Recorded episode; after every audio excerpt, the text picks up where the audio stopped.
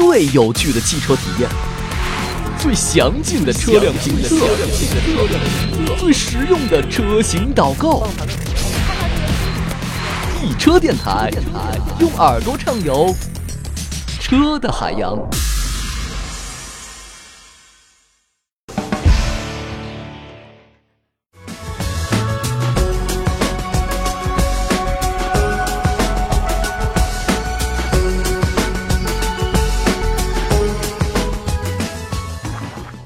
全新速派的它这个机舱盖和这个翼子板在这里拼接出来一条棱线，那么这条棱线呢是从车头一直延续到车尾的，所以呢会看上去这个车非常的健硕，非常有肌肉感。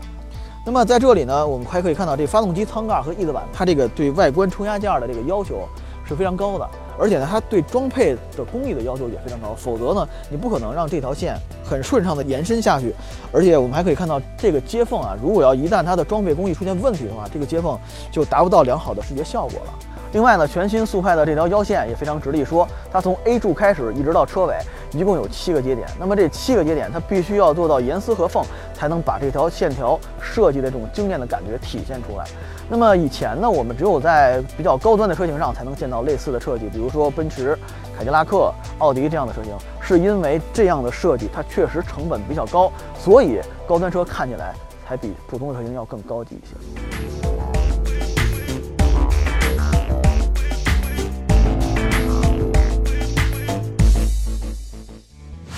空间方面，速派可以说是完胜对手。两千八百四十一毫米的轴距水平，除了超越竞争对手之外，顺便也超过了迈腾。我们请一个身高一百八十公分的帅哥来比划一下。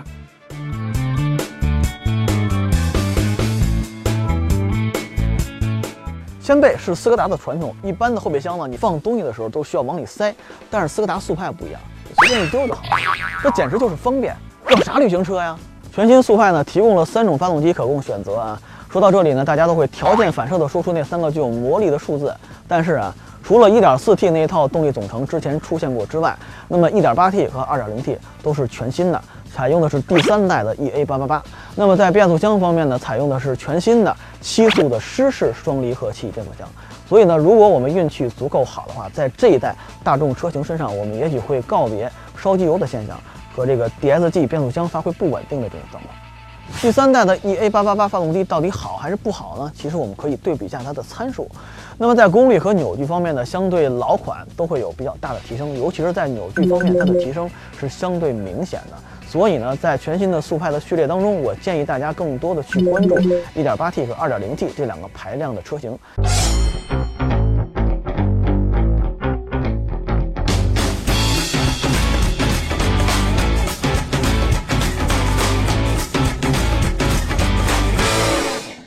天的试驾车呢是全新速派的旗舰车型，搭载了 2.0T 的发动机。那么这台车呢，它官方零到一百公里的加速呢是在7.2秒，这个速度已经非常快了啊，比老对手蒙迪欧要快了将近半秒。同时呢，它的这个加速度呢跟大众的 GTI 已经非常的相近了。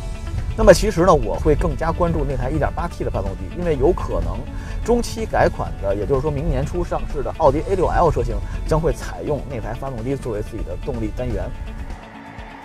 这台 2.0T 发动机啊，它确实是非常强悍的，以至于啊，德国有一家杂志，它去拿全新的速派去对比奔驰的 E 级，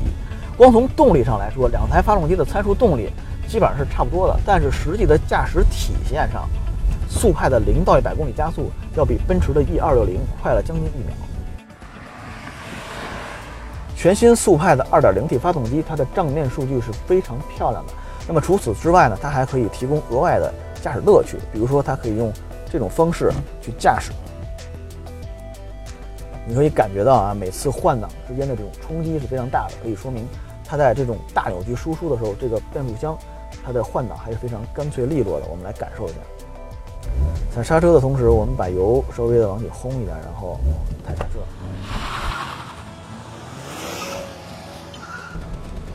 这个车呢，在我们行驶到时速三十公里。一小时的这种速度的时候，当你猛地踩下油门的时候，你还是可以听到响拍的声音。那么今天的道路呢，是因为刚下完雨，所以它道路比较滑，所以我们是听不到这种声音的。但大家刚才应该也能感受到，它在一档换二档的间歇的时候，这个车在路面上会有一些弹跳，这足以说明这台车在大扭矩输出的时候，它的变速箱的换挡是非常干脆的，动力衔接也非常的到位。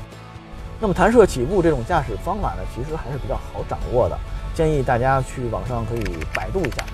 呃，那么驾驶它的时候需要两点注意，第一个呢是要绝对的注意安全，那么第二呢是绝对不要超过交通法规的速度上限。全新速派呢是大众非常重要的 MQB 平台的 B 级车型进入中国的第一台产品。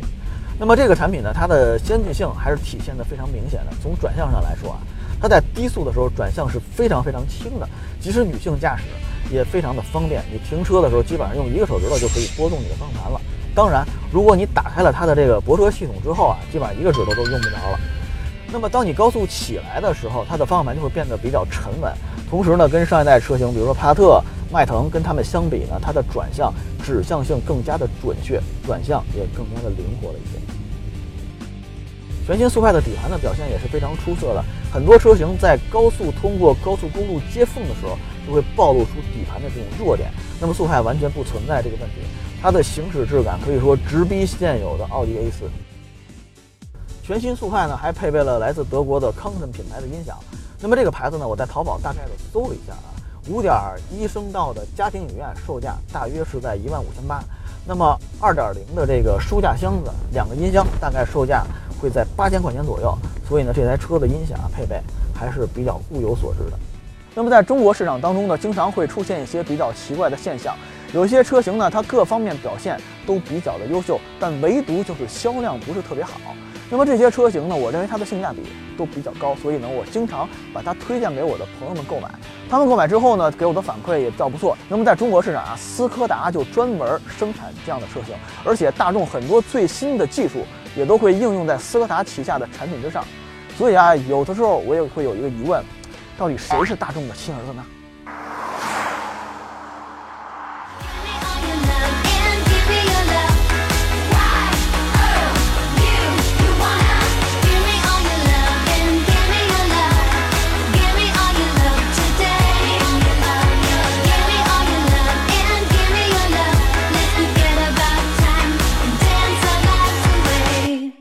各位小伙伴们！易车视频社区重金征集行车记录仪精彩视频，每天万元现金等你抢。